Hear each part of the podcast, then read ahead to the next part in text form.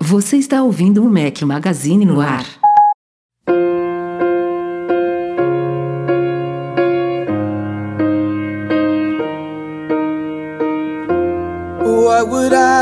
Without your smart mouth?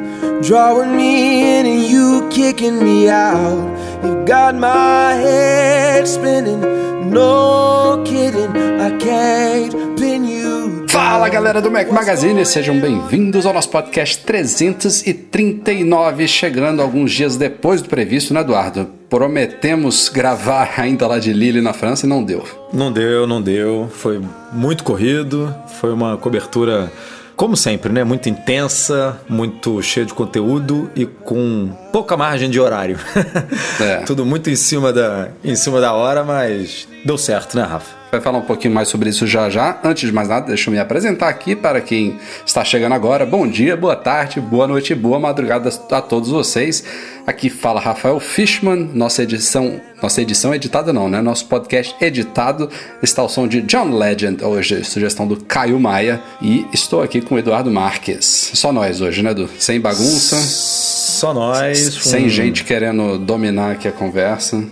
Exatamente, um rápido bate-bola sobre É. as pautas aí da semana, porque, como você falou, o último podcast foi especial, então tem muita coisa aí pra gente cobrir. Para quem não acompanhou, a edição 338 foi gravada diretamente de Lille, na França, onde a gente foi fazer a cobertura aí dos novos iPhones e Apple Watches. Gravamos na sexta-feira, foi sexta ou quinta? Não, quinta-feira, quinta-feira bem tarde lá em, lá em Lille. É. A gente tinha acabado de chegar, né, pousamos em Bruxelas, na Bélgica, pegamos um carro, uma horinha e meia até Lille, e aí a gente contou essa história toda aí. Eu, tô- eu, eu acho que eu devo ter usado no podcast a mesma palavra que eu usei no vídeo do 4G, e essa palavra está errada, não é panaceia. É outra palavra, é odisseia. Eu não le- eu não lembro, eu não odisseia, lembro. porra. Cara, o Rafael, o Rafael com palavras e com. é, não, é- não é frase de efeito, não, é com o quê? Trocadilhos? Ditados, ditados. Ditados, cara. Meu Deus do céu, cara. Que, que vergonha alheia. Não, vergonha senhor. minha de ter publicado o vídeo no YouTube. Mas eu lá. acho que você não usou. Eu acho que você não usou essa palavra no podcast, não. Senão eu e o Breno a sei gente lá, teria tô, tô com essa reparado. palavra na ponta da língua. É. Enfim, nossa odisseia do porquê de ter ido pra Bélgica, do porquê de não ter ficado na Bélgica. É, ouçam aí o podcast 338 e por causa disso a gente basicamente contou essa. essa, essa- já quero falar panaceia de novo, essa odisseia. É, foi um podcast diferente, a gente não discutiu os temas da semana, saiu então o podcast na semana passada, mas a gente tinha ideia de no sábado, ah, lá pra sábado a gente já terminou de publicar os vídeos todos, que nada. Eu voltei pra Portugal no- na noite de sábado sábado e ainda terminei de editar um vídeo e publicar no domingo de manhã só. Então, pra vocês Bom, terem uma bom ideia. que você voltou, né, pra Portugal. Voltou pra casa, não ficou que nem eu e Breno, dormindo em hotel, em aeroporto, porque Pois. perdemos o voo, porque o voo atrasou, era pra chegar de manhã em casa, chegamos à noite, enfim. A, a panaceia, Foi. a odisseia continuou. Continuou, né? Continuou. é, na volta pra casa, mas Mas faz felizmente parte. estamos todos de volta. Você na sua casinha, eu na minha casinha, Breno na casinha dele e tá tudo certo. É, antes da gente ir para a pauta, então, para quem não acompanhou, a nossa cobertura dos novos produtos foi patrocinada pela Alura Curso Online de Tecnologia, que tem mais de 860 cursos aí nas áreas de tecnologia e negócios digitais. Passem em alura.com.br barra Mac Magazine para ter 10% de desconto nos planos eh, de assinatura deles, que dão acesso a todos esses cursos. E também pela goimports.com.br, que é onde você compra Macs, iPhones, iPads e toda a linha de produtos Apple a preços justos no Brasil. Temos dois cupons aí, MM iPhone 11, que te dá 300 reais de desconto na compra do iPhone 11, obviamente, tanto 11 quanto 11 Pro e 11 Pro Max, ou então o código MMTOP, que dá 100 reais de desconto em compras acima de 1.400 reais em qualquer produto à venda na Go Imports. E fizemos uma cobertura extensa, se eu não me engano, foram sete vídeos publicados só lá de Lille. É, fizemos unboxing do iPhone 11 Pro e do 11 Pro Max, unboxing do iPhone 11, todas as cores do iPhone 11, as seis cores, unboxing do Apple Watch Series 5, Depois falamos em dois vídeos sobre as novidades gerais, tanto dos iPhones quanto dos Apple Watches. E fizemos também dois vídeos focados nas câmeras, que são, sem dúvida nenhuma, a principal novidade dos novos iPhones, né, Edu? Um vídeo É mais genérico de novidades e outro vídeo mais focado no modo noite e também de hands-on aí, de fotos que a gente fez. Acho que foi isso, né? E, e ainda Foi isso. Publicamos também uma galeria de fotos, já é tradição nossa de todos esses produtos. É, é legal de ver eles em renders lá no site da Apple, mas essas fotos realísticas dão, um- acho que um- uma sensação diferente, né? Um, um- Dão, dão. Talvez Principalmente do, do verde, né? Que é uma cor nova. E para quem ainda não viu pessoalmente, é, na nossa opinião ficou muito bonita e tem lá um quê muito parecido com cinza, né? Então as fotos, dependendo do ângulo, é, dá para ver bem que tem uma mistura ali. Então é interessante para quem tá pensando aí na cor, dar uma olhada nas nossas fotos dos produtos. E eu já vou antecipar aqui é, um pedido que a gente faz. A gente sempre nas coberturas investe muito aqui nos vídeos. Foram sete. É, a gente já soltou mais vídeos depois da nossa cobertura também, adentrando aí assuntos de iPhone. Provavelmente alguma coisa de Apple Watch também vem aí no futuro não muito distante. Então, se você ainda não acompanha a gente no YouTube, passa lá youtube.com/barra Mac Magazine, assina o nosso canal, é, marque lá para receber os nossos vídeos, porque a gente, se Deus quiser, vai começar aí a publicar mais vídeos do que vínhamos publicando, agora que é, está tudo mais ou menos resolvido aqui no nosso dia a dia de trabalho. Então a gente conta aí com a ajuda de vocês para bombar esse canal, para a gente poder decolar em vídeos também, não só em texto. É isso aí. E já pegando aqui também mais um recadinho acumulado aqui das duas últimas semanas. Para quem não baixou ainda, tá na, tá na App Store a versão 4.0.4 do nosso aplicativo para iOS e WatchOS. É, foi um update inicial que a gente fez aí focado no iOS 13. Não é ainda uma adaptação total. Por exemplo, o nosso modo escuro continua independente. Para quem não sabe, o nosso app já tem modo escuro muito antes da Apple sonhar em colocar no iOS.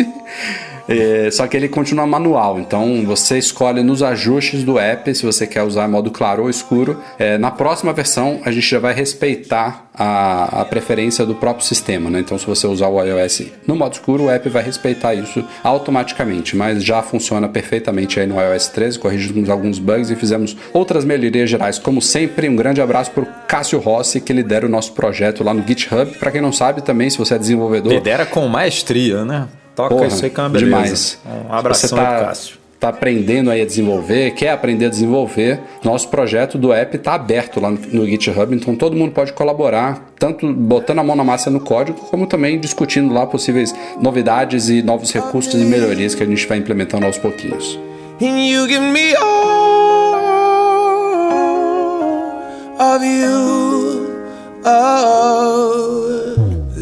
And Obviamente íamos falar disso na semana passada, né? Era comecinho das vendas dos novos iPhones, mas ainda assim vale dar uma passada aqui rápida sobre essa época de lançamento do- da nova linha de smartphones da Apple.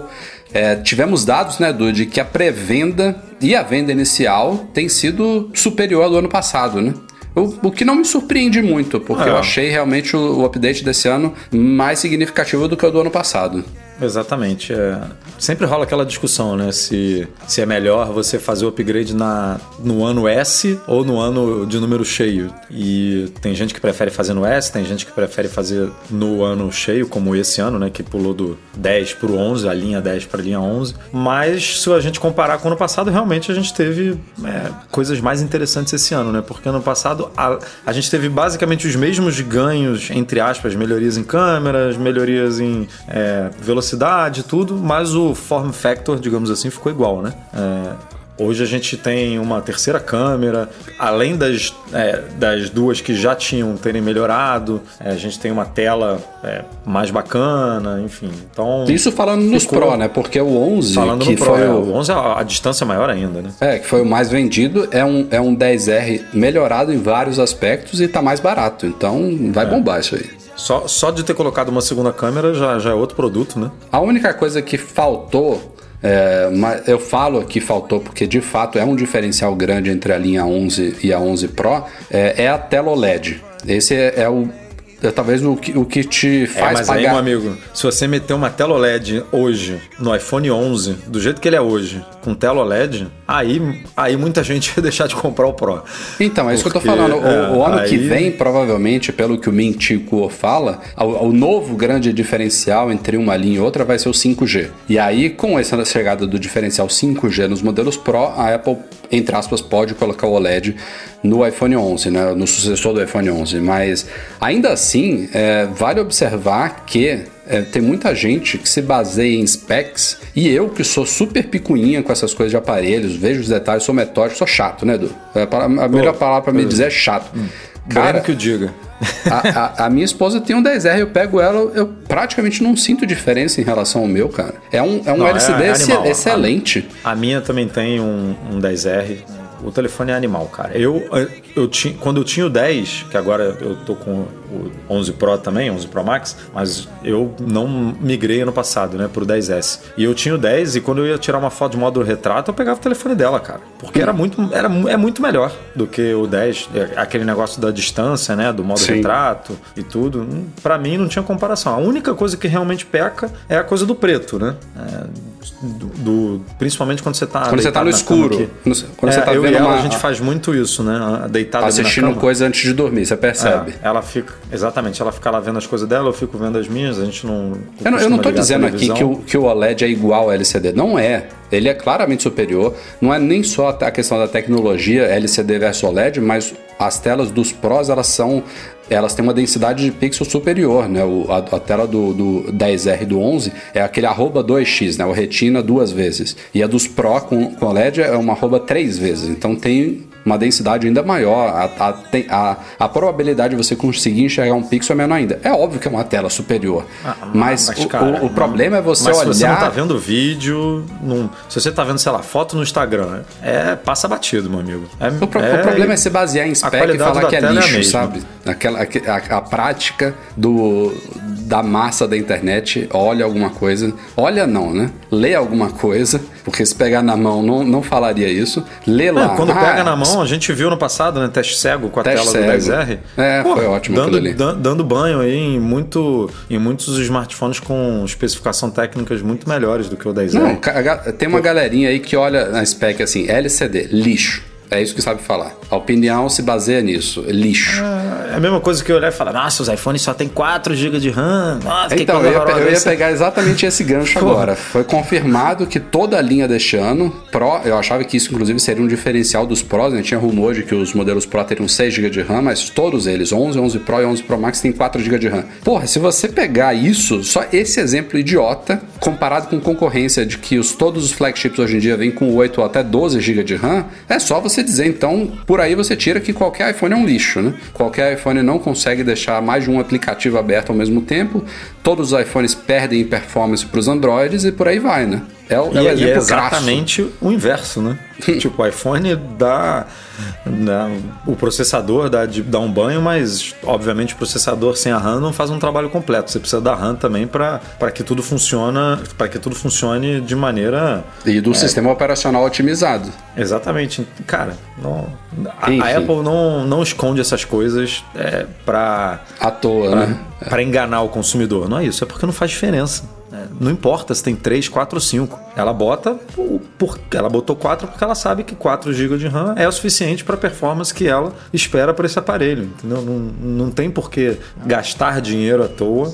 é, botando mais se você não vai utilizar. Então, é, não se preocupem com isso. É, tá em dúvida? Vai lá, vai numa loja, pega, testa, é, experimenta, que você vai ver que vai valer a pena.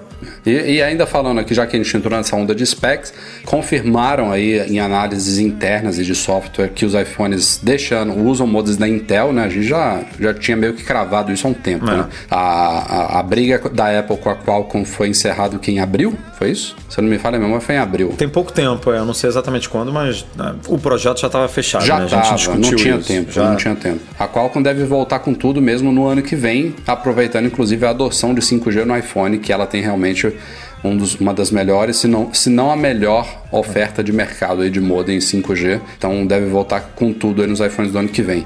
E aliás, a iFixit, que obviamente O que é uma transição, relembrando aqui, temporária, né? Porque em algum momento a Apple vai passar a usar os modems dela. É. Que ela tá, a gente sabe que tem, tá rolando esse projeto lá internamente. A previsão mais otimista é 2021, a mais pessimista é 2025. Então pode ser uma, uma nova parceria muito breve ou uma parceria ainda de, de certa forma duradoura né, entre as duas. Exatamente, acho que o contrato era de 5 ou 7 anos, né? Se eu não me engano. Podendo É, se estender por mais anos. Então, tipo, em algum momento vem um modem by Apple aí. Mas enquanto isso, ela vai usar a melhor que existe no mercado, que é a Qualcomm. E só finalizando essa área aqui de, de specs e coisas internas dos aparelhos, iFixit, que abriu os novos iPhones, é claro, ela encontrou aí indícios é, de uma recarga bilateral desabilitada por software lá dentro. Eu não sei até que ponto os caras realmente. Eu, eu acho que foi um conector extra ali na bateria que eles acham que poderia ser usado para isso. Mas se não tivesse surgido esse rumor, eu acho que eles nem suspeitariam de algo do tipo, né? Enquanto que também tem fontes aí, por exemplo, do René Rich lá do iMore que falam que não, que a Apple não planejava para esses aparelhos colocar esse recurso de recarga rápida, que isso daí é balela e que não,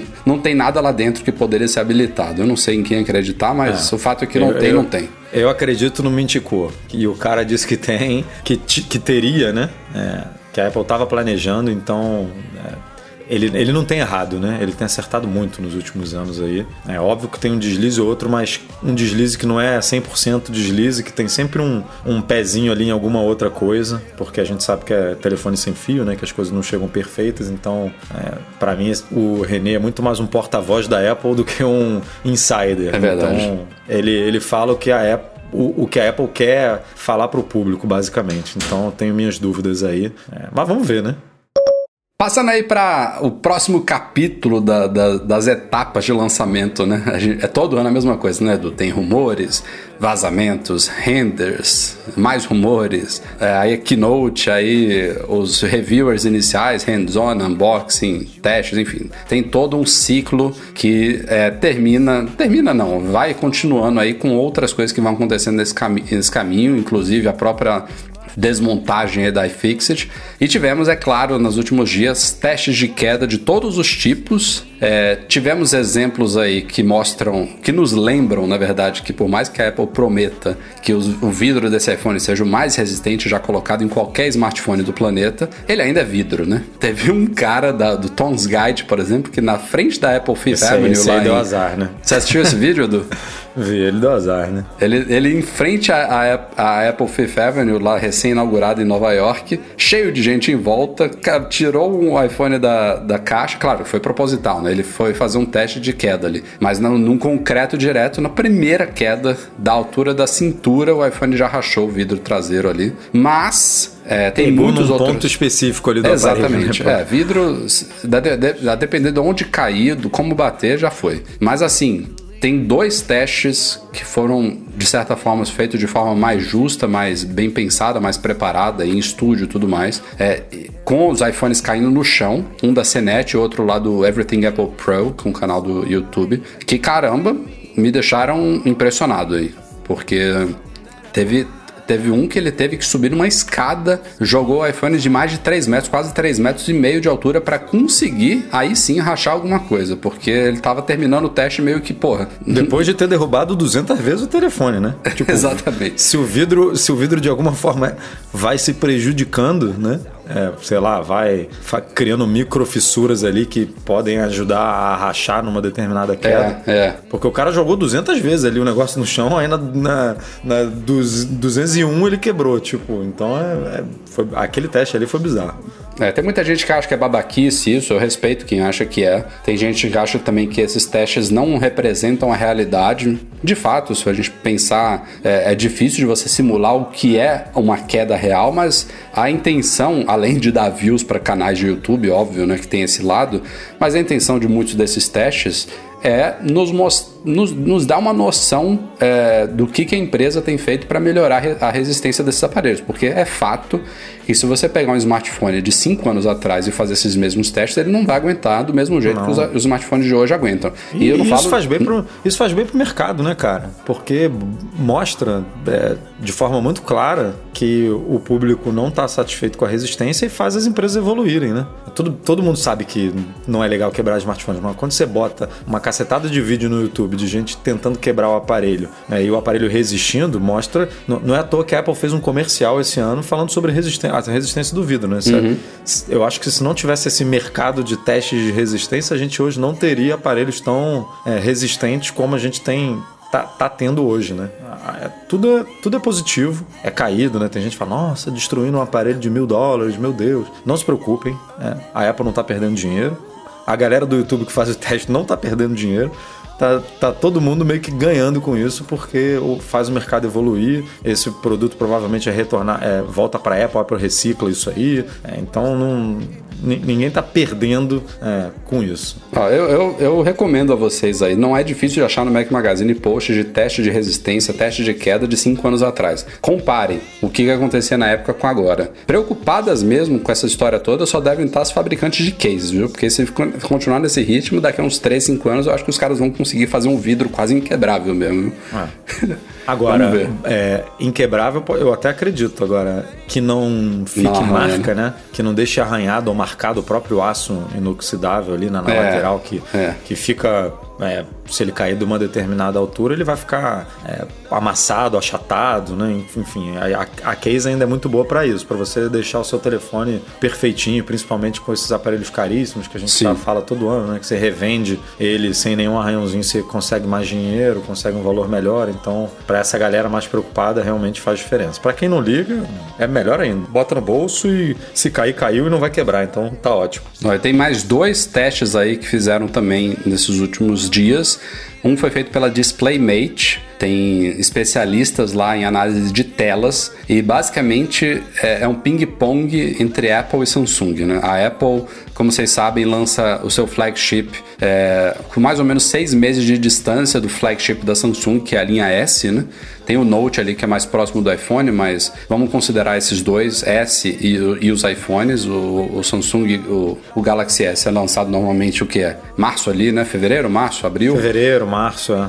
É, e o iPhone é sempre em setembro ou outubro. Então, sempre que a Samsung lança um novo, a DisplayMate pega para analisar a tela dela e fala: Ó, a Samsung criou a melhor tela já colocada no smartphone. Melhora contraste, brilho, ângulo, caralho a quatro. E aí, seis meses depois, mais ou menos, a Apple lança um novo e assume a liderança de novo. E é o que está acontecendo agora. Ainda teve o Note que superou o Galaxy Note 10, né? Superou o S10 uhum. esse ano, agora há pouco, tem um mês que saiu provavelmente a avaliação da DisplayMate, falando que o Note foi a melhor tela, com avaliação a mais já colocada no smartphone, e agora de novo a coroa está de volta à mão da Apple com o iPhone 11 Pro Max. Detalhe que todo mundo sempre gosta de falar quando a gente solta esses posts é que a tela dos iPhones já tem muitos anos é fabricada pela Samsung.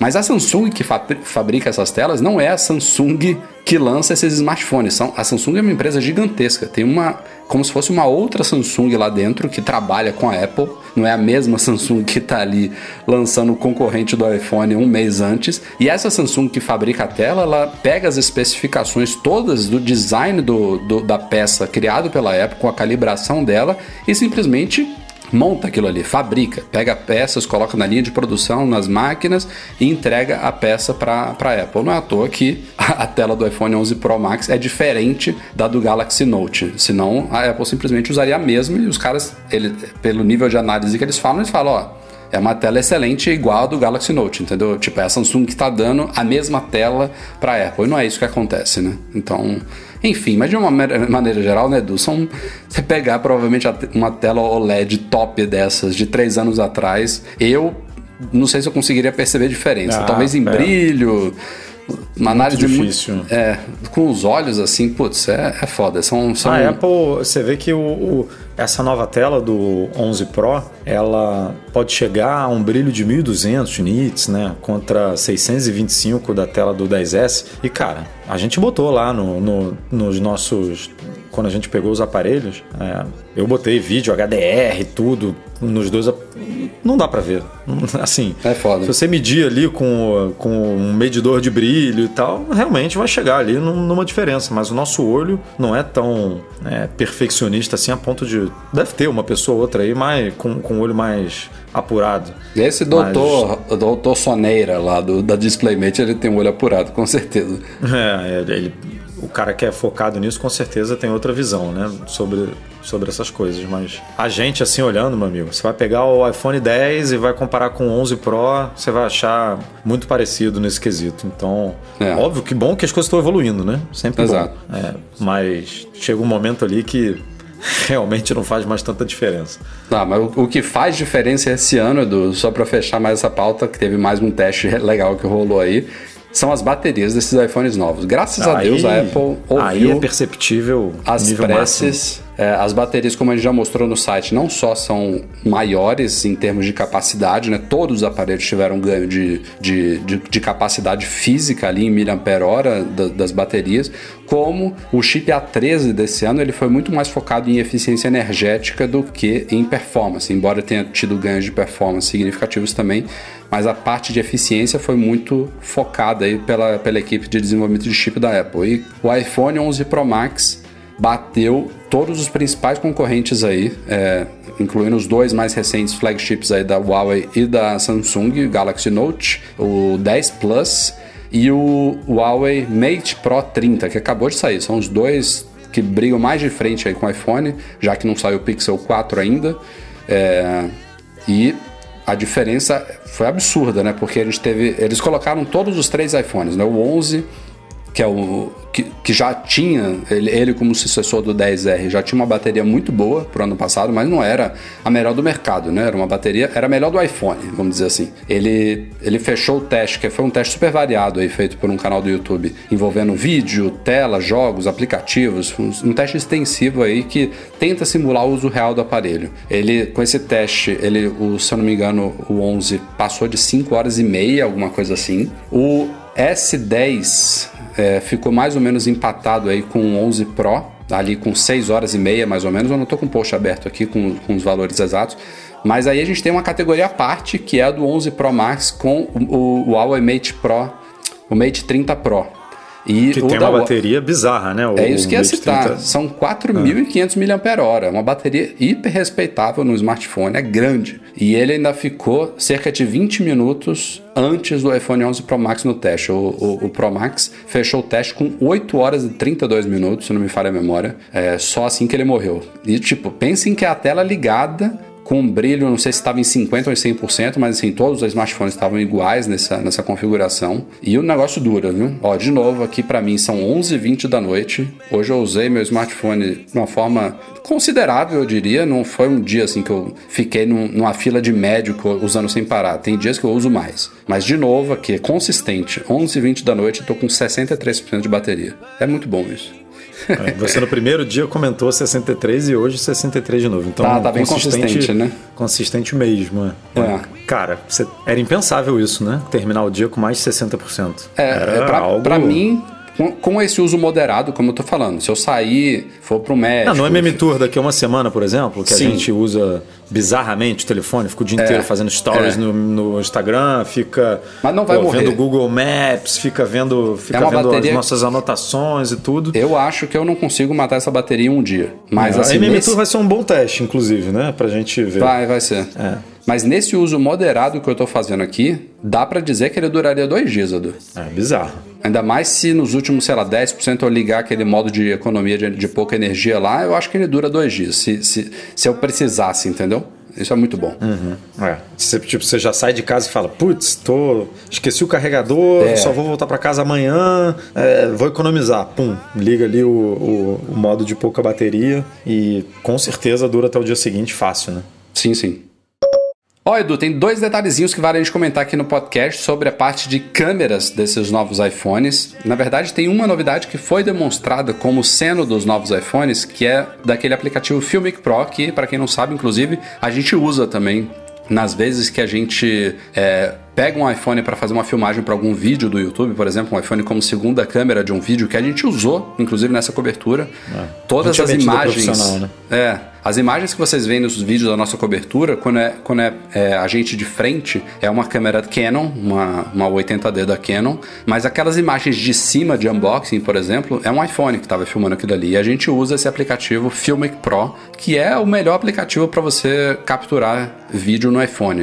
Ele te dá muito mais opções do que o aplicativo câmera. Não só opções e controle, como você consegue de fato fazer capturas de vídeo de melhor qualidade do que o câmera. Você consegue ajustar o bitrate ali para você ter uma captura mais próxima assim de RAW, né? Sem, sem muita compressão de vídeo do que o aplicativo nativo faz. Então, esse aplicativo Filmic Pro, ele esteve na keynote aí dos iPhones 11, 11 Pro e 11 Pro Max, demonstrando uma novidade que vai chegar este ano que é fantástica que é chamada de gravação multicâmera. Então, pela primeira vez, um aplicativo vai poder capturar mais de uma câmera ao mesmo tempo. Então, imaginem que você esteja filmando uma cena, você vai poder, por exemplo, usar a câmera telefoto e a ultra angular do iPhone ao mesmo tempo. Ou então você deixar o seu braço esticado e usar a câmera frontal e a traseira também ao mesmo tempo para mostrar a sua reação sobre algo que você está filmando. As possibilidades são muito loucas, né? Uma coisa inédita. E a novidade boa do motivo de a gente ter trazido aqui para o podcast é que esse recurso também vai ser liberado pelo Filmic Pro nos iPhones 10S e 10R, inclusive o 10S Max, claro, e até no iPad Pro também, Edu. Então não é só para os novíssimos aparelhos aí. Não, não vai ser tão completo né, quanto nos novíssimos aparelhos, porque parece que nos novíssimos você pode trabalhar com todas as câmeras ao mesmo tempo, né? Todas? Todas filmam. Isso eu não, isso eu não lembro. Eu acho, que, eu acho que, talvez não todas, mas uma combinação de até três câmeras, se eu não me engano. É, isso eu não tipo, lembro. A da frente, duas de trás, ou as três de trás, entendeu? Você Entendi. pode fazer um bem bolado. É, duas pra mim já é, já é animal. É, Se puder nos mais, mais então... antigos, Nos mais antigos acho que são duas, né? Você pode combinar tipo a da frente e a de trás. Entendi. Ou a teleobjetiva é, com a grande angular. Aí você, você, vai, você vai escolher. Mas é animal, né? É, abre muitas possibilidades para quem trabalha com filmagem aí. É, pô, um recurso muito maneiro. É. E falando em filmagem também, a gente fez um post, saiu hoje, né, Edu? É, com uma dica interessante aí daquele tipo de. A gente não sabe se é um bug ou um recurso, né? É, tá mais com cara de bug, né? Tá com muita cara de bug, infelizmente. Para quem tem iPhone há muito tempo, sabe que se você colocar uma música para tocar no iPhone e você vai filmar alguma coisa, ele para a música. É só você colocar no modo de vídeo ali no aplicativo câmera que a música pausa para você capturar o vídeo sem a música atrapalhar no vídeo, essa é a intenção. E aí quando você termina de gravar, a música volta a tocar. Beleza, isso aí é o comportamento que tá, já está esperado. Mas descobriram aí que esse novo recurso de filmagem rápida dos novos iPhones, e aí é só nos iPhones novos mesmo, essa interface nova do aplicativo câmera, que é o Quick Take, que você pode tocar e segurar ali no obturador no modo foto mesmo para fazer vídeos, ele não tá pausando a música. Então, se você usar o Quick Take, o Quick Take para filmar, é, a música continua tocando, inclusive aparece no vídeo, obviamente, né? Porque o microfone é ligado com o alto-falante emitindo som, então você consegue fazer um vídeo meio com uma trilha sonora em tempo real ali. Mas eu acho que isso é bug, Edu. É, eu também acho, mas é um bug bem-vindo e vamos aproveitar aí enquanto está com esse bug, porque me irrita um pouco assim. Faz todo sentido ele pausar. É, a gente estava falando, música. né? Eu, eu é. para mim, eu li isso daí não me animei tanto quanto você, não. É, porque faz todo sentido pausar a música, né? Você, você precisa captar o áudio do que, que você está filmando e, porra, é, é, sem música faz é, é, muito mais fácil isso acontecer. Mas vira e mexe, eu quero. Eu tô tocando música aqui ou no iPhone, ou até mesmo no. Mando tocar no HomePod, mas pelo iPhone, sem falar com a Siri, né? Pelo AirPlay. E aí, se você faz isso, ele pausa também a música no, no HomePod. E aí, sei lá, tá tocando uma música aqui, eu quero filmar minhas filhas, não consigo. Não, não consigo com a música tocando, né? É, então é, é chato. Aí esse, esse recurso ajuda, mas vamos ver se ajuda por pouco tempo ou por muito tempo. Sabe, sabe por que, que, que, é bug? Porque é, isso gera inconsistência, né? Tipo, o cara que. Você eu entendi que você acha ruim ele parar a música, mas o usuário de iPhone já tá acostumado. E aí, quando ele vai usar esse novo recurso, não para, entendeu? E ele tava esperando não, por, que parasse. Por isso que tá com muita cara de bug, porque é. não faz sentido nenhum você usar dois caminhos diferentes e ter duas respostas diferentes do é. sistema, né, para a mesma coisa. Poderia, não, não, é nada cara da Apple, ter lá nos ajustes da câmera uma chavinha, né? Pausar a música quando for gravar é. vídeo, mas a Apple não vai botar isso não, infelizmente. Não, duvido. Ó, só para a gente não deixar de comentar aqui no podcast também, uma coisa que estava acumulada das últimas semanas, saíram aí todos os novos sistemas, com exceção do macOS Catalina 10. 15, né, Edu? 15. O Catalina vai sair em outubro, data ainda não definida, inclusive saiu acho que a beta 9 dele ontem. Mas o, rest, o restante dos sistemas todos já foram lançados. E Pra vocês terem uma ideia de como o podcast está atrasado, já tiveram dois grandes lançamentos do iOS desde o penúltimo. Saiu na, na, dia 19 de setembro o iOS 13 e estava prometido o iOS 13 e o WatchOS 6 saíram juntos, né? No dia 19. Estavam prometidos para o dia 30 o iOS 13.1 o iPadOS, que a gente já sabia que ia ser lançado na versão 13.1, não teve iPadOS 13.0, e o tvOS 13. Estavam todos prometidos para o dia 30. Aí no dia que ela lançou esses sistemas novos, ela anunciou que estava antecipando a liberação do iOS e do iPadOS 13.1 para o dia 24. E no dia 24 ela soltou já tudo isso, né? Ou seja, cinco dias depois, é, ela soltou esses updates significativos aí dos sistemas e já soltou o tvOS também, que a gente achava que ia ficar pro dia 30 separado. Então, meio que zona, a loucura, mas estão aí. O que importa é que estão aí os sistemas. O iOS 13.1 já corrige muitos dos bugs iniciais do iOS 13.0, mas ainda falta coisa para corrigir. Eu estou usando aqui há poucos dias e tem coisa já me incomodando. É, mas foi um update super corrido aí, né? Você vê cinco dias depois. E ele teve. O iOS 13.0 teve que ser lançado cinco dias antes, porque os iPhones novos vieram com ele. Então não, não tinha como não lançar. E o WatchOS 6, que também está no, no, no, Watch novo, ele requer o iOS 13. Então imagina a pessoa pegando um relógio novo na sexta-feira e tem que ter o iOS 13 para instalar, para na verdade, para você, tanto você usar o relógio novo, quanto para você atualizar o seu relógio antigo. Então, a Apple meio que se viu obrigada a soltar um sistema que ela não queria soltar, que é o 13.0, e aí correu o máximo que pôde com a 13.1 para fazer aquela correção inicial e tornar o iPad OS lançável. E com certeza o trabalho não para lá. Eu acho que a 13.2 não deve demorar mais do que um mês aí para sair do. É, e esse ano tá brabo, né? De versões aí, tipo, tá. Tá muito louco. Hum, tá uma correria, tem tem, tem sistema que ainda não foi lançado, né? Ou todos já foram? Não, agora todos já o foram. Mac, o macOS falta. É, só. o macOS ainda não foi lançado, é verdade. E, ah, tá e tem merda isso. também nessa história, porque a Apple redesenhou o aplicativo Lembretes, por exemplo, nos sistemas novos móveis, e se você atualiza o Lembretes no iOS, ele inclusive alerta isso, ele é, fica é incompatível com o Lembretes do Mac. Então a galera que fez essa virada de chave no iOS não tá podendo mexer no macOS e sincar todos os dados até sair o Catalina. Putz, é, isso, que zona. Isso é, isso é bem inaceitável porque é, tu, tudo bem que é besteira, assim, no ponto de vista eu não atualizei, é, é, um botão, né? E não muda nada na interface. É tipo, não é que você vai atualizar e a interface do lembrete vai, uhum. vai mudar do velho para o novo. Não, ele muda a interface, fica tudo bonitinho lá e você precisa é, apertar ali, no, tocar no botão atualizar para mudar o, o, o sistema o back, dele lá, é, provavelmente o, a por baixo do capô mesmo. É. Exatamente, é, é muda, a mudança por debaixo do capô. É, então não faz tanta diferença, mas se você por acaso apertar ali, e aí não vai sincronizar, entendeu? Hoje está sincronizado, porque eu não apertei. Mas se você apertar, provavelmente no meu macOS vai ficar, vai ficar ruim o negócio. Então, essas coisas me lembram muito o cabo USB-C, sabe? E o USB-A, tipo, você é. vender um iPhone com USB-A e o Mac com USB-C e a coisa não conversar. Tipo, porra, como é que uma, Mas, ó, uma o, mesma empresa faz isso? O aplicativo Notas, que não teve essa, essa virada de formato, ele não tá sincando legal. Aqui eu tô cheio de problema. Tem que às vezes fechar e abrir no iPhone, no Mac, para ele dar um refresh forçado. E, e, olha que ele não teve essa renovação como, como lembretes, mas teve alguma coisa ali de background nos sistemas novos que não tá conversando bem com, com o Mojave. Então, é, tem que ter paciência. Imagina como é a vida de quem fica naquele tempo todo de beta, viu? Eu só espero essas versões finais e ainda dá dor de cabeça. Tô foraço. É. Mas os sistemas estão aí para galera que curte jogos. O Apple Arcade foi lançado, iOS, iPadOS, tvOS, tá tudo já rodando no ar. 100 jogos ali a 5 dólares mensais ou 10 reais. Tem muita coisa bacana, a galera elogiando bastante. Teve até emojis corrigidos, o nível dos bugs, né? Emojis é. corrigidos, polvo corrigidos. Emojis corrigidos, mas não tão corrigidos assim, né? Porque algumas coisas ainda continuam é, não erradas, tão precisas, né? É, mas enfim, é besteira. Nada demais. É, enfim, tem, tem novidades bem legais. Aliás, no momento que a galera que estiver ouvindo o podcast editado estiver ouvindo, já vai ter saído lá no site um vídeo com as top 5 novidades do iOS 13 aí para quem quiser conferir.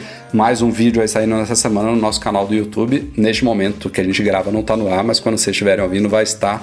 Passem lá youtube.com/barra Mac Magazine, assinem e assistam os vídeos, dêem um joinha lá se vocês curtirem. Saiu um importante essa semana, né? Do 4G do iPhone. O pessoal sempre fica perguntando aí pra gente: 4G vai funcionar se eu comprar o iPhone americano? Vai funcionar o 4G no Brasil e tal? Então tem vídeo lá sobre isso. Aproveitem, compartilhem aí é. entre seus quando, amigos, quando seus alguém tiver dúvida se o 4G do iPhone americano vai funcionar no Brasil, é só pegar esse videozinho nosso e mandar que tem explicado aí de A a Z o que que é, por quê, é. quando e, aonde. E tem o Rafael falando panaceia, galera. Olha é. só que maneiro. Pode, podem me sacanear. Vamos botar isso no mundo. Vamos botar me isso no sacaneia mundo. lá no comentário. Já tem uns dois lá falando disso. Pode, vem uma galera Tinha lá. dois de manhã, né? Agora a gente tá gravando à noite, já pode ter, já pode ter uns 10 lá falando. Eu vou começar a usar isso em todos os vídeos agora.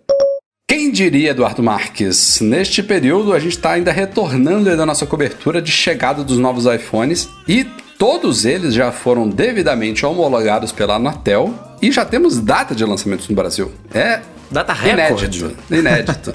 18 de outubro chegam ao Brasil iPhone 11, 11 Pro e 11 Pro Max. Data definida, aparelhos homologados. Aliás, já foram homologados também o Apple Watch Series 5, modelo só GPS, o celular ainda não, e o recém-lançado também iPad de 10,2 polegadas, o iPad de entrada. É, mas assim, pô, muito rápido, hein?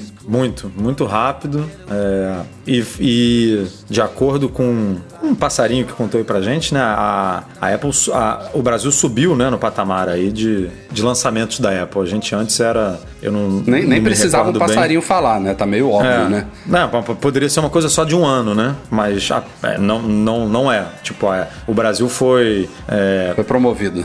Foi promovido, exatamente. Eu tava tentando achar a palavra contrária, rebaixado. mas foi o, Brasil, promovido. o Brasil saiu de uma panaceia e agora. Exatamente.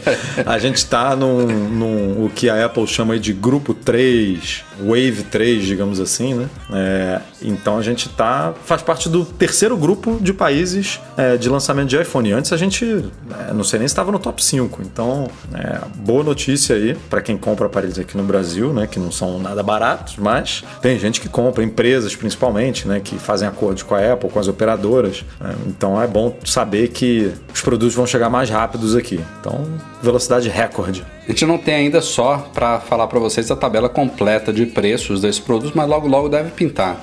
Vai, É, vai pintar daqui a pouquinho. Edu, você quer contar um segredinho aqui pra galera do podcast? Só baixinho, baixinho, baixinho. É rapi- rapidinho, assim, ó. Nem, nem, nem fizemos post no site, mas a gente acha, acha que o iPhone 11 chega a partir de 5 mil, não é isso? 4999? É. É, sim. É, aguardem, aguardem. Assim que, a gente, assim, assim- assim que a gente souber de verdade, a gente fala pra vocês. É, Por, por- por enquanto a gente está aqui fazendo as contas, né? Aquele, aqueles dólar maluco da Apple, sobe 20, desce 40, vezes 2, vezes 8, menos 4. Vamos pegar a tabela do ano Anotem passado, a tabela anotem. desse ano, mas vamos ver aí que se, se a coisa caminha positivamente aí. É.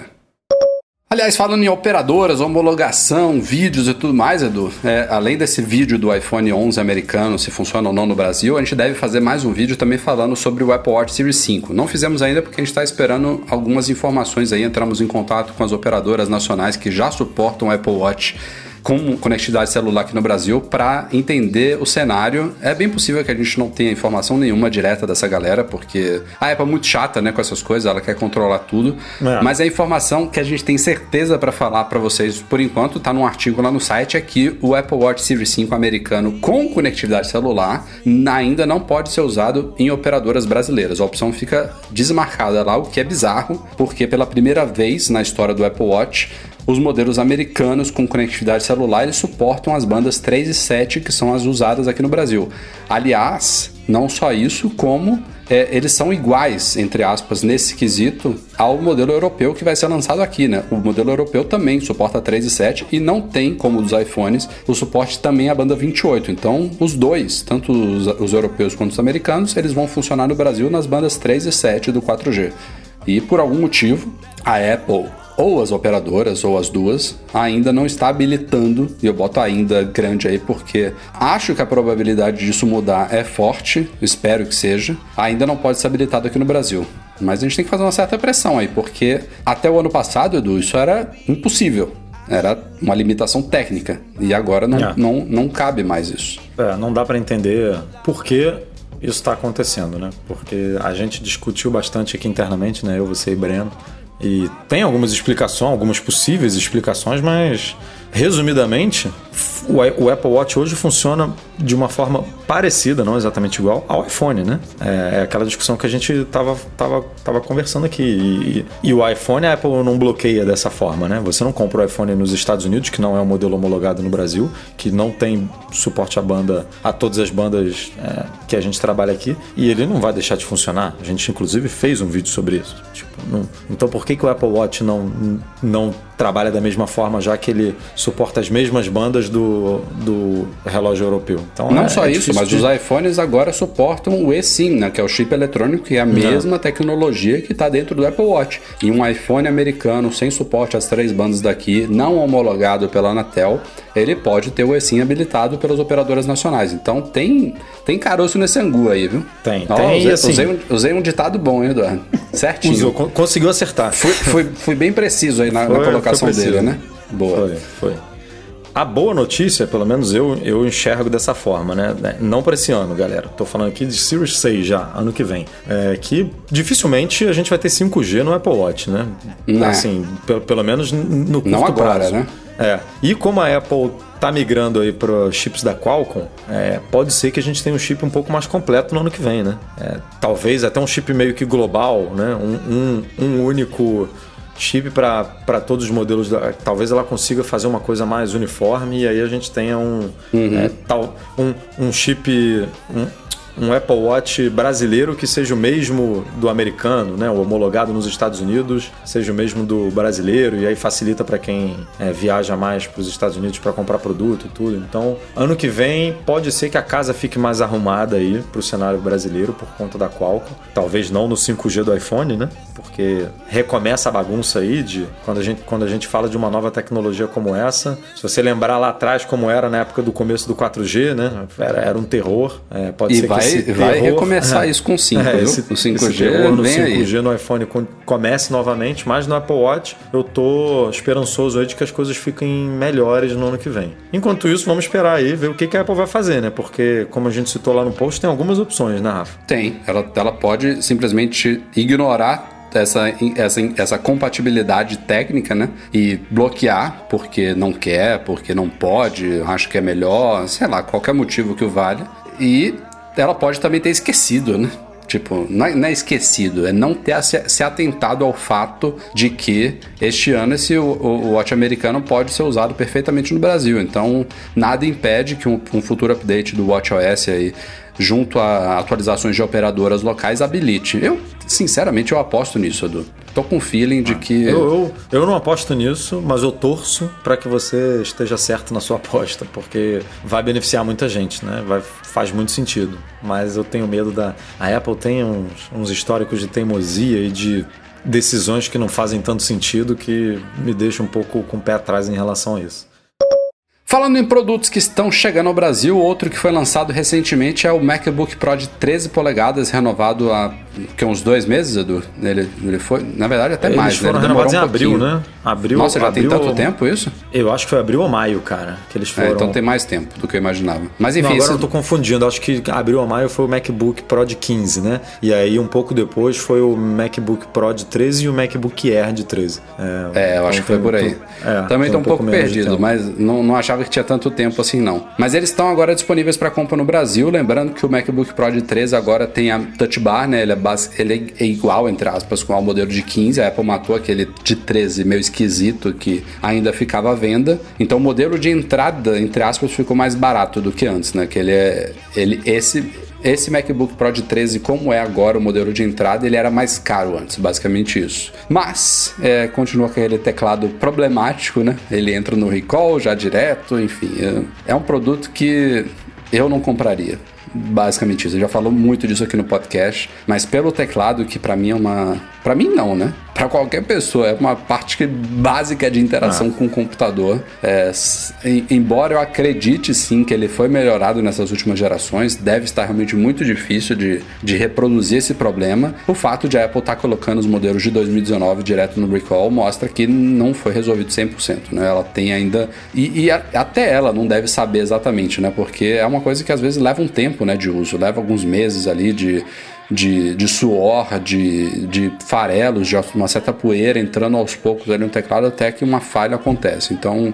O, o problema nessa história toda é que, que a Apple está trabalhando um novo teclado, a gente sabe, né? Os rumores apontam para isso, mas é que ela deve lançar esse novo teclado num MacBook Pro de, 15, de 16 polegadas, né? Que substituiria o atual Talvez de 15. Talvez este quem, ano ainda, né? É, então quem gosta do de 13 polegadas, pode ser que fique, sei lá, pode ser que a Apple lance um de 13 com esse teclado no meio do ano que vem. E aí o cara tá precisando de um, de um MacBook Pro agora, porque o dele quebrou, ou dele, sei lá, o quê. É, e aí é brabo ficar esperando, né? É, é difícil. Não, mas até aí então, também, quando, quando ela é. lançou, vamos, vamos supor aqui que esse novo mecanismo borboleta fosse revolucionário e perfeito. Quando ela lançou ele também, ela começou no modelo e aos poucos foi passando por toda a linha, né? Ela, aos poucos ela foi cagando toda a linha, no caso, nesse caso. então agora ela vai descagar a linha aos poucos também. Isso aí não tem muito pra onde correr. Ela não é. tem como, num, num, dia só, todos os MacBooks foram atualizados da noite pro dia. Não, um então, mas é, mas é, isso que eu tô falando. Se você, se você tá interessado num de 15, beleza, né? Talvez em um mês ela lance um de 15 novo com esse teclado é, reconstruído. É.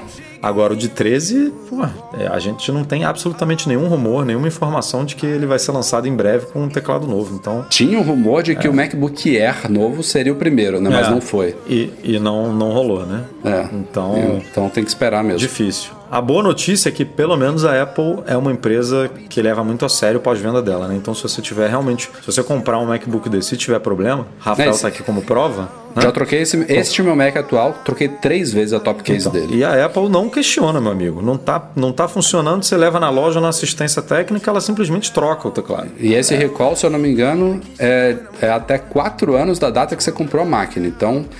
Dá tempo dela lançar um teclado novo aí, você continua usando o seu, se der pepino, troca, usa é. mais dois anos, se der pepino, troca, até é você é muito trocar chato, de Mac de novo. Né? É chato, é chato. É, é, muito chato porque você fica dois, três, cinco, sete dias sem a máquina, dependendo de onde você conserte isso. Não, eu, eu, é, eu, eu já troquei três vezes, né, Edu? Eu tô aqui usando um teclado recém-trocado, tem o quê? Dois meses que eu troquei. Você tava comigo, inclusive, dessa vez. E eu, eu tô na contagem regressiva, né?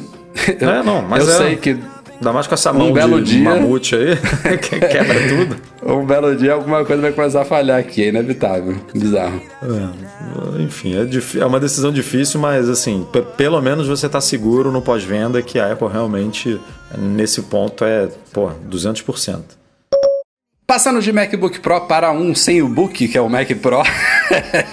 Meu Deus do céu. é, vocês devem lembrar aí que na WWDC, né, ele foi apresentado o novíssimo Mac Pro, que traz de volta a torre, né? Muito mais acessível, muito mais atualizável do que o, o Mac lixeirinha cilindro preto, que não é preto, por sinal, né? É aquela aparência preta fake.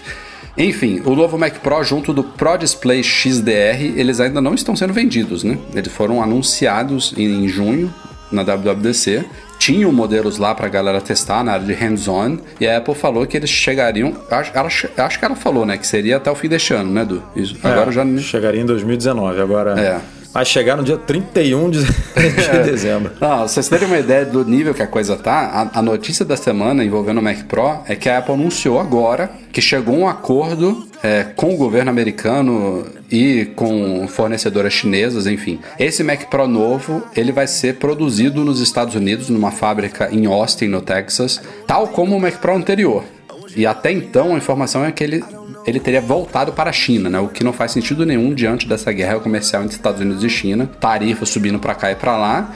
O Donald Trump fazendo força aí, não, vocês têm que produzir seus produtos aqui no, nos Estados Unidos, vocês são uma empresa americana, se você produzir aqui não tem tarifas, blá, blá, blá, enfim, a coisa foi, foi, foi como eu falei, a máquina foi apresentada em junho e agora, meados para final de setembro, que a Apple anunciou que a produção começará em breve nessa fábrica de Austin. Então, nem, nem começou a ser produzido ainda, né? O que também não, não. é nada desesperador, é, porque. Não, o, não é, porque ela pode produzir meia dúzia e botar para é, vender, né? Então. E, e, botar o prazo de entrega lá para uma semana, duas, três, cinco semanas. É, isso não é um iPhone que precisam sair 40 milhões de unidades no primeiro mês, né? Então, isso é um ponto positivo. Se ela realmente vai começar a produzir, vamos dizer, até meados de outubro aí, falou em breve, dá para lançar o produto meados de novembro até final de novembro. Não precisa ser em dezembro, não. Então, quem sabe ainda esteja tudo correndo dentro dos planos. O que ela não falou é sobre o Pro Display XDR. Eu acho que esse não vai ser montado nos Estados Unidos, não. É, esse aí, pelo que a gente tinha falado anteriormente, é a China mesmo. Até, ele, ele seria inclusive, ele entrou inclusive naquela lista lá de, é, de possíveis produtos da Apple que serão tarifados a partir de dezembro, né? Acho que é dezembro. Hum. É, entrava uma lista em setembro e outra em dezembro, se eu não me engano. Uhum. E ele entra é, junto de iPhone, junto de outros. Então ele deve ser tarifado, ele deve ser fabricado lá na China mesmo. Ou seja, o Pro Stand lá dele vai continuar custando mil dólares, não se preocupe. Vai. Ou, ou mais caro, né? Dependendo da tarifa. é, imagina. Mas é isso. Tem, assim, eu tô falando aqui 31 de dezembro, mas a gente ainda tá no começo de. no final de setembro, começo de outubro, né? Temos três meses aí ainda é, pro fim do ano e três meses dá pra fazer muita coisa. Então, a Apple tá, tá longe de estar atrasada no prazo que é ela... É bem possível que é. mês que vem a gente uma, tenha mais um evento com lançamentos, é. né? Então tem, tem água para rolar ainda. Ela tá bem. Não, não, errou muito ultimamente com alguns prazos, mas nesse aí... Inclusive no prazo do Mac, no, do próprio Mac Pro, né? Que, que era 2018, passou para 2019. É, mas nesse prazo agora ela ainda tá com alguma folga. E tivemos uma certa dança de cadeiras aí no conselho de administração da Apple. Para quem não sabe, grandes empresas como a Apple têm um grupo ali de conselheiros que também são às vezes é, chamados de diretores da empresa, que não são executivos, né? não trabalham ali no dia a dia da empresa, não trabalham no desenvolvimento de produtos. Eles são, como o nome diz, conselheiros. São normalmente executivos de outras grandes empresas que não concorrem diretamente com essa empresa que eles, que eles participam. Por exemplo, o Ed Kill, que é o vice-presidente de softwares e serviços da Apple, ele é conselheiro administrativo da Ferrari.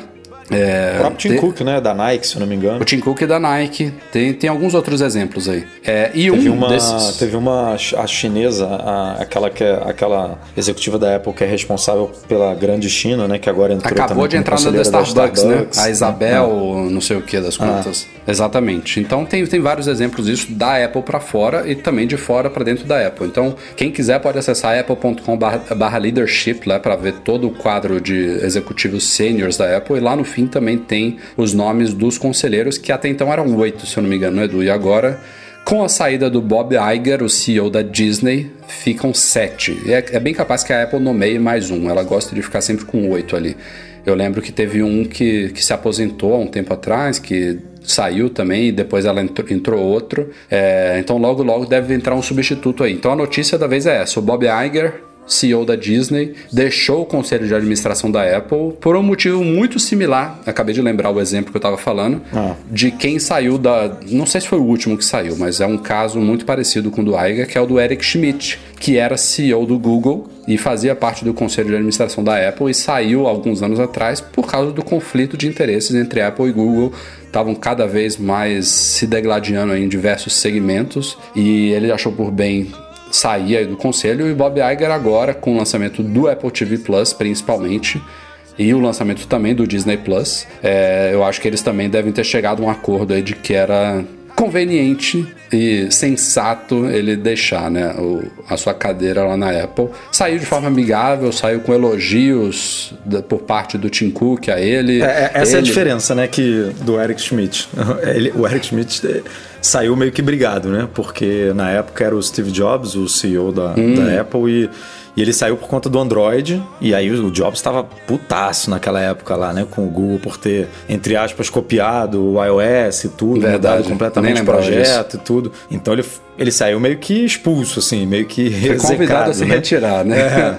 O Bob Iger não, né? Ele é um cara, aparentemente, a gente não, não tá lá para saber, mas aparentemente ele é um cara super... Não, ele, ele, era, é... ele era amigo próximo do, Jobs, inclusive. Exatamente, se dava super bem com o Tim Cook. Né? As empresas são concorrentes, mas as empresas se dão muito bem né? em, em, em vale outras lembrar áreas. que o Steve Jobs era o maior acionista individual da Disney uh, uh, no momento da sua morte. Né? A, fam então, a, família dele ainda deve ser, né? Se, se a é, Laureen, a Laureen com certeza não, não vendeu as ações, é, ainda, ainda deve ser uma e, grande e, acionista lá com a saída do Iger, ele acabou dando algumas entrevistas por aí e uma delas ele até fala um pouquinho sobre essa relação dele com o Jobs e citou uma coisa curiosa que ele acha que se o Steve Jobs estivesse vivo, pela proximidade deles dois ali, pelo, pela paixão do Steve Jobs pela Disney, o Steve Jobs que vendeu a Pixar para Disney, diga-se de passagem, ele acha que Apple e Disney já podiam ter até se fundido a essa altura do campeonato. Imagina que loucura.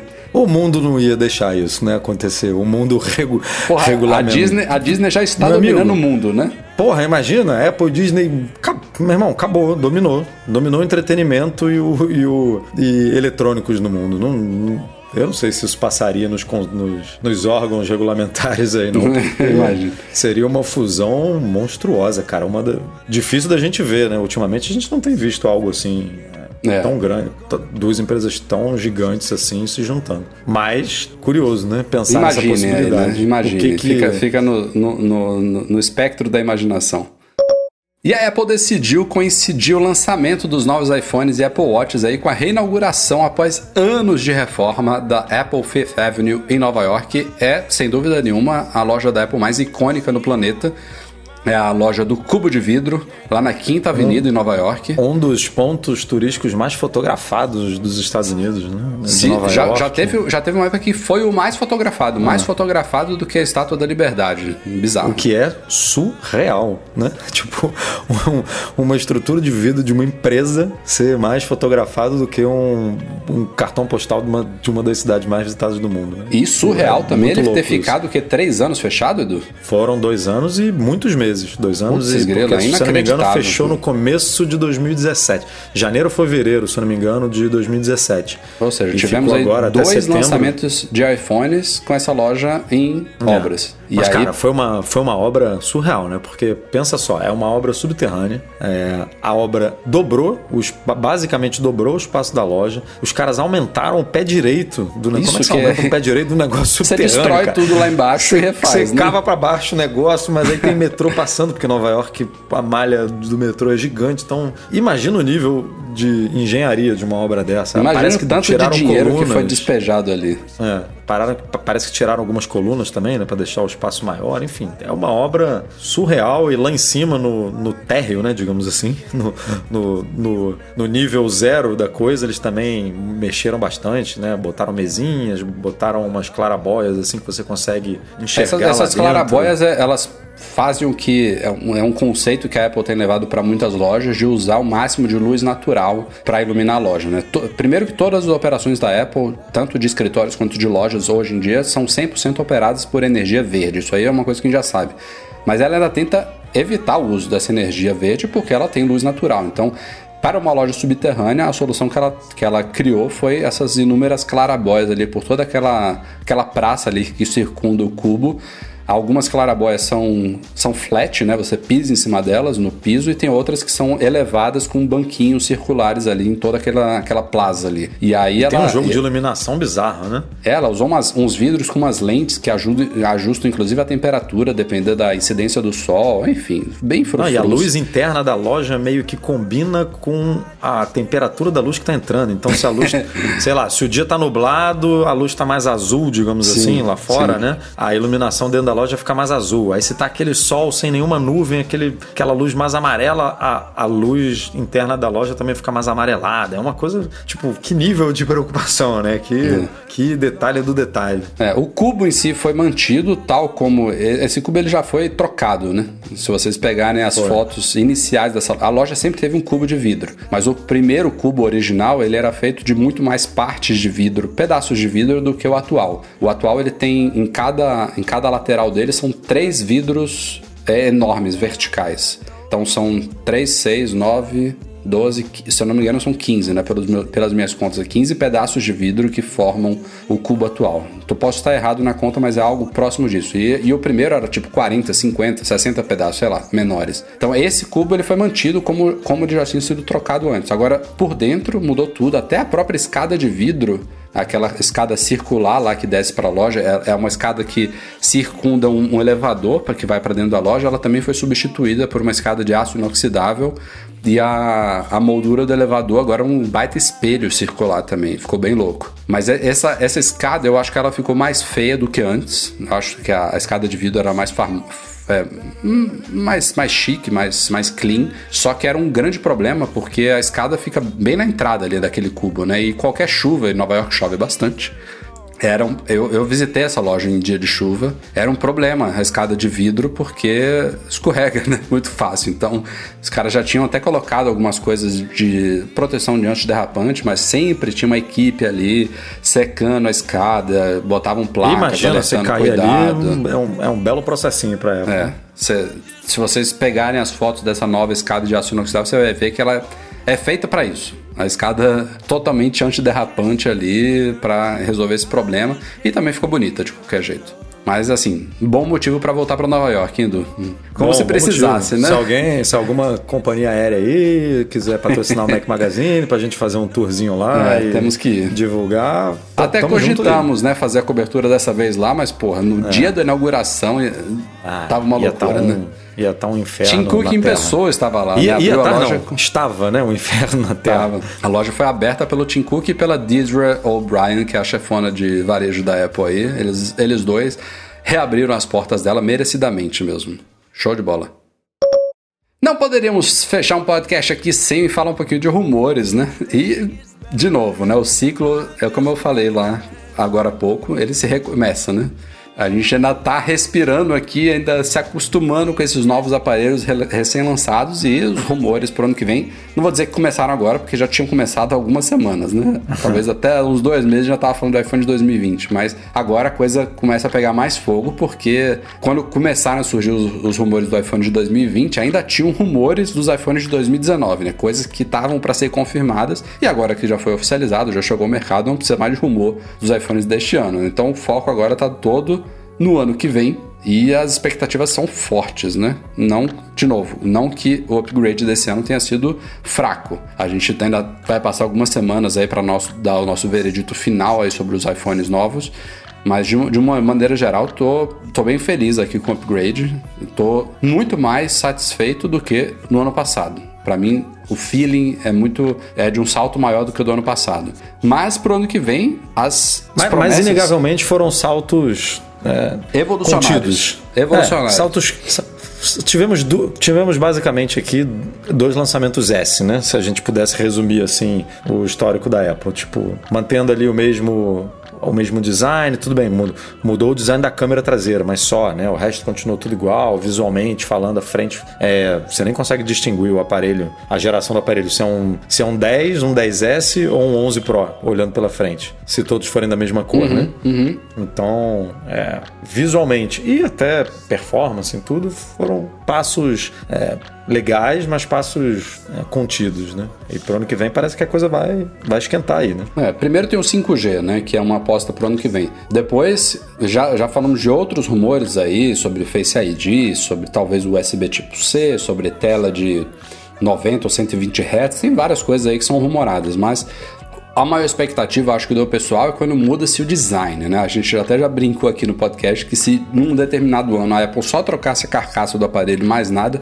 a galera, muita gente estaria satisfeita, né? O design exterior chama Sim. muita atenção. Então há, há, uma aposta grande e faz todo sentido, né? Porque a gente, embora você já falou mais de uma vez aqui nesse podcast hoje, do de geração numérica e geração S, a gente já tem um bom tempo que a gente está num, num, ritmo de 3 em 3 anos, né? Na verdade, os iPhones agora eles passam por uma geração meio que, de, que dura 3 anos. É, embora o número tenha mudado este ano, né, a gente saiu de 10, 10 em romano para 11, é, é, basicamente o mesmo iPhone do, de dois anos atrás, com uma série de evoluções, né? A câmera mudou uhum. ali visualmente, mas a estrutura é a mesma. E pode ser que em 2020 a gente tenha uma mudança. E a, e a Apple não mentiu nisso, né? Porque quando ela lançou o 10, ela falou: Isso aqui é a É o novo, o novo conceito é, para o futuro. É o que né? a gente imagina para o futuro do iPhone. Tipo, É. E aí você não muda o futuro do aparelho em um ano, em dois anos, né? Claro. Você implementa, você melhora. Acho, você... inclusive, que essa mudança significativa que estão apostando para 2020 não vai ser a nível de iPhone 7, 8 para 10, né? Não é esse salto não, que se espera. Não, não. De, de Mas é maneira uma, é uma coisa mais significativa do que mudar São- o quadrado da câmera deste ano. É, pelo que a gente está vendo, são evoluções, mas que são evoluções grandes o suficiente para mudar um pouco o aspecto visual. Mas, mas você vê que tem uma. É, é uma, é uma evolução. Só que a Sim. evolução tá, tá evoluindo tanto que é, chega ao ponto de diminuir ou sumir alguns componentes, entendeu? Exatamente. Então, é, mas é tá na linha do que a Apple disse que ó, isso aqui é o nosso é a nossa estrutura do que a gente entende como o novo iPhone. É o iPhone do, do dos anos é, 2020, digamos assim, né? E É, é o que a gente vai levar para frente. Eu acho que vai ter uma. é, O, o rumor da vez, do Mintico, é, ele fala que o, o design vai ser inspirado no iPhone 4. Mas a- ele, ele se baseou no iPhone 4, mas ele esqueceu talvez do iPad Pro atual. Então eu acho que tem uma pegada muito de mesclar o iPhone atual com o iPad Pro, talvez com cantos, não sei se os cantos vai ser- vão ser de fato achatados, como no caso do iPad Pro, mas a ideia que ele está levantando é essa, né? É, fora outras possíveis mudanças aí, não sei se o aspecto da câmera continuaria o mesmo, com elas, elas organizadas dessa forma como estão hoje. E principalmente a parte frontal, né? Que este ano. E isso realmente este ano não é que mudou pouco, né? Se você olha de frente, como você falou, né, Edu? Se você pega um iPhone 10S Max, coloca em cima da mesa, do lado de um iPhone 11 Pro Max, você não, você não sabe dizer qual é qual. Não, E não sabe. Eles mudaram, e- mudaram e atrás, uma- na frente. É, tem um, tem um. Por mais que todo mundo goste do Face ID, tem um apelo inegável aí para que esse troço diminua, né? É, Pra- ou suma, pra- né? É, ó, na melhor das hipóteses, suma, sem dúvida nenhuma. Mas pelo menos diminuir, né? Então, depois de dois anos, o que a gente espera é que a Apple consiga melhorar essa tecnologia a ponto de nos dar mais tela, né? E aí, o que ela vai fazer com, com o resto da estrutura, é, a gente não sabe, por exemplo, se esse rumor do, de uma pegada mais iPhone 4 ou iPad Pro pode ter, por exemplo, a ver com o próprio Apple Pencil, né? De você ter ali um. Uma, um a, gente, a gente já está falando de iPhone, o próprio Mintico falou de iPhone com tela de 6,7 polegadas, ou seja, já aumentaria um pouquinho, aí já cria um lápis novo ali pro, pro telefone a ponto de poder deixar ele ali grudado do lado também e recarregar dessa forma. Então tem podem ter muitas nuances aí que é, trabalhem para que esse design seja um pouco modificado, mesmo que a gente tenha alguma mudança significativa nesse sentido. É, hoje até o Benjamin Gaskin fizemos um post, ele postou um, um render dizendo que de forma exclusiva conseguiu informações de que a Apple estaria trabalhando num protótipo para o ano que vem de um iPhone com tela de 6,7, que o Mentico já tinha falado, e, e totalmente sem notch, o que seria o sonho de muita gente, mas eu acho que é um sonho meio exagerado para 2020 pensando na tecnologia do sistema TrueDepth aí, que envolve não só a câmera frontal para selfies, como todos os componentes que abrangem o Face ID. No caso do iPad, isso é meio que possível, porque a moldura dele, embora fina para um iPad, ela é muito mais grossa do que a do iPhone. Ela é uma moldura bem mais grossa do que a do iPhone 11, né, que já é mais grossa do que a do iPhone 11 Pro. Então isso funciona no iPad. É um, é, o, iPad ele, ele teve a moldura, o iPad Pro, né? Falando dele. O novo, o, o novo iPad Pro, ele, a moldura dele está infinitamente menor do que a dos antigos, né? Os que ainda tinham botão. Esse novo iPad com Face ID. Mas é- ela parece super fina porque é uma tela de 10, de 12, de 13 polegadas, né? Então não, não dá para você abrigar todos esses componentes numa moldura dessa no iPhone porque não resolve o problema. Você basicamente é, é, é a altura do Note ali, né? O Note ele É, o que, o que ele fez, é, e aí é uma cap, né? Não, não quer dizer que a Apple esteja seguindo essa ideia. Me parece, pelo assim, eu não peguei uma régua nem nada, mas é que ele deu, ele aumentou um pouco a moldura. A, mol- tem, a gente tem um pouco mais de moldura, como se fosse no iPhone 11, sabe? E no 10R, que tem um, a tela de LCD, ela tem uma moldura um pouco maior do que na OLED. É, mas mesmo assim, os sensores, se você der um zoom na imagem, a gente tem um post lá no site, se você estiver curioso, entra lá no site, procura esse, esse artigo e dá um zoom na imagem. É, a lente, por exemplo, é, o- a câmera, né, que tem aquele círculo com aquela lente, só a lente que fica de fora ali naquela moldura. O resto do círculo ele fica debaixo da tela e debaixo do, da estrutura ali de aço, sabe? Uhum. É, então é tipo é, é meio que mágica para poder fazer dessa forma como ele como ele sugeriu. Mas assim é mais possível você esconder uma parte do sensor que não está sendo utilizado, né, do que você esconder uma lente, por exemplo, debaixo do, é, da tela. Algo que já existem protótipos aí na China e tudo é, dessa forma, mas é, a Apple dificilmente faria isso do jeito que está hoje, porque não passaria no controle de qualidade dela. Além, você ainda consegue visualizar um pouco da lente, né, né sobre a tela e tal, então não, a gente sabe que a Apple é cri-cri e não faria isso. Mas. Eu, eu acho que ela. É, é difícil. É, é, óbvio que o objetivo dela, ela não botou o Note ali porque, ah, quero ter o um Note. Ela botou ali porque era o que poderia botar, né? Dentro das possibilidades de 2017, que foi lançado o iPhone 10, né? E até agora, vocês veem, o iPhone de 2019, o sistema continua o mesmo. Na verdade, o que mudou ali no sistema atual é só a, a lente da câmera frontal, que eu acho que ficou um pouquinho maior. Do, ela é uma lente é. agora de 12 megapixels, mudou, com uma abertura com um pouco maior, mas o Note é idêntico. Então, a uhum. expectativa, eu acho, de todos é que pelo menos diminua. Eu acho que se ele diminuir, é, não sei, não sei quão, quão diminuir. Duvido que a Apple chegue ao, ponti, ao, ao ponto de fazer aquele Note estilo gota, sabe? Só com a, com a lente ali no meio. Não sei. Mas dá, dá para dá pra dar um, uma reduzida legal aí, eu acho, espremendo esses sensores alguma coisa escondida ali por trás da tela, não necessariamente a câmera em si. E vamos ver, né? É, lembrando que tem um alto-falante ali também, né? Não, não, é, não é fácil, não. É. é o, o alto-falante tem empresas que estão conseguindo realmente espremer ali no topo. Você quase não vê então, ele, ele fica. O S10 5G, eu acho que é assim. O, é. O, tem, tem um alto-falante ali em cima, né? Tem outros aparelhos, inclusive, que usam uma tecnologia de, de áudio diferente, que é aquela que, que usa não sei se é a mesma tecnologia de, do Jawbone, né? Que faz, que, que faz uma, uma espécie de, de contato ali com a.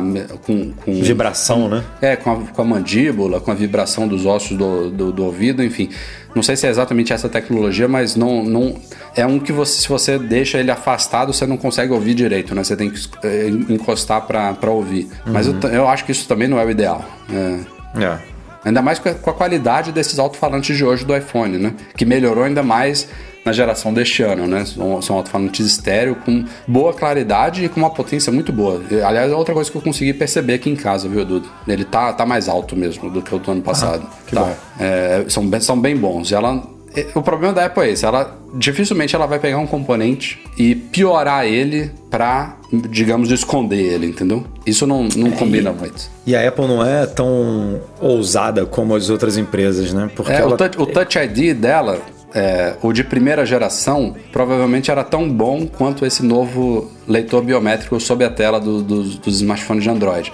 Mas ela evoluiu o Touch ID, né? Ele estava uhum. sensacional na última geração dele, que era um botão físico.